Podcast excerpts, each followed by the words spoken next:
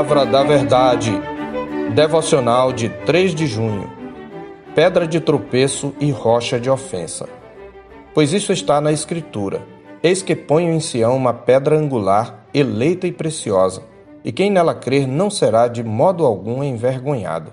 Para vós outros, portanto, os que credes, é a preciosidade, mas para os descrentes, a pedra que os construtores rejeitaram essa veio a ser a principal pedra angular e pedra de tropeço e rocha de ofensa. São estes os que tropeçam na palavra, sendo desobedientes para o que também foram postos. 1 de Pedro 2, 6 a 8.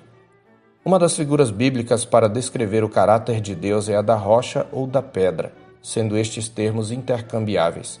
Em seu cântico profético, Moisés anunciou: Eis a rocha, suas obras são perfeitas, porque todos os seus caminhos são juízo. Deus é fidelidade e não há nele injustiça. É justo e reto. Em Deuteronômio 32, 4. E quando os filhos de Israel venceram os filisteus sob a liderança de Samuel, o profeta tomou uma pedra e a erigiu em coluna, e conforme está escrito, lhe chamou Ebenezer e disse: Até aqui nos ajudou o Senhor, conforme 1 Samuel 7,12. A palavra Ebenezer significa pedra de ajuda. A imagem de Deus como a pedra ou a rocha aponta especialmente para sua imutabilidade, sua reta justiça e sua fidelidade pactual. Quem confia em suas promessas está seguro. De outro lado, quem o rejeita sofrerá juízo. A imagem da pedra ou rocha é aplicada por Isaías ao Messias em Isaías 28:16, onde está escrito: Portanto, assim diz o Senhor Deus: Eis que eu assentei em Sião uma pedra, pedra já provada, pedra preciosa, angular, solidamente assentada. Aquele que crer não foge. No contexto de Isaías, a pedra se refere à casa real de Davi, portador das promessas de Deus. Esta é a passagem citada por Pedro no texto da nossa meditação, aplicando-a a Cristo, em quem a casa real de Davi adquire o seu significado pleno. Para aqueles que se achegam a Jesus com fé, ele é a pedra angular eleita e preciosa. A pedra angular era a pedra fundamental das antigas construções, que era assentada na esquina de um edifício, formando um ângulo reto entre duas paredes. A partir dela, eram definidas as colocações das outras pedras, alinhando toda a construção. Jesus é a pedra angular da igreja, como também Paulo o declara em Efésios 2:20, onde ressalta que os salvos em Cristo são edificados sobre o fundamento dos apóstolos e profetas sendo ele mesmo, Cristo Jesus, a pedra angular.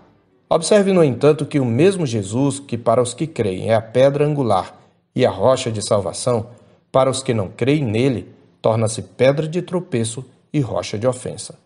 Pedro cita aqui outra passagem de Isaías, onde o profeta repreende Israel por sua incredulidade, idolatria e quebra da aliança.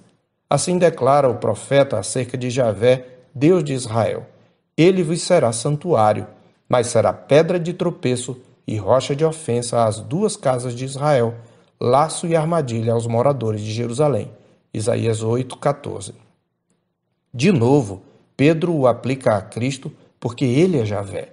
O apóstolo cita também o Salmo 118, 22, texto que ele também citara diante do Sinédrio ao denunciar a rejeição a Jesus por parte das autoridades religiosas judaicas.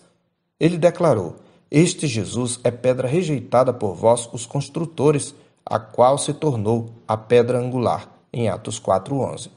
A mesma profecia fora citada pelo próprio Jesus na parábola dos lavradores maus, aplicando-o da mesma forma. Ele disse aos sacerdotes e anciãos: Nunca lestes nas Escrituras a pedra que os construtores rejeitaram, essa veio a ser a principal pedra angular, isto procede do Senhor e é maravilhoso aos nossos olhos? Em Mateus 21, 42.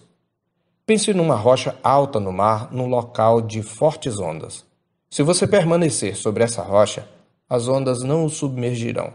Todavia, se você pular da rocha nas águas, as ondas o esmagarão contra a rocha. Assim é com Cristo.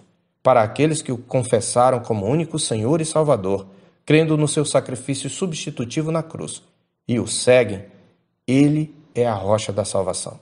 Para os que, no entanto, o rejeitam, ele será ainda uma rocha, mas uma rocha na qual tropeçarão e contra a qual serão esmagados. Simeão já havia anunciado a Maria esse duplo efeito da obra de Cristo. Conforme está escrito, Simeão os abençoou e disse a Maria, mãe do menino: Eis que este menino está destinado tanto para a ruína, como para levantamento de muitos em Israel e para ser alvo de contradição. Em Lucas 2, 34.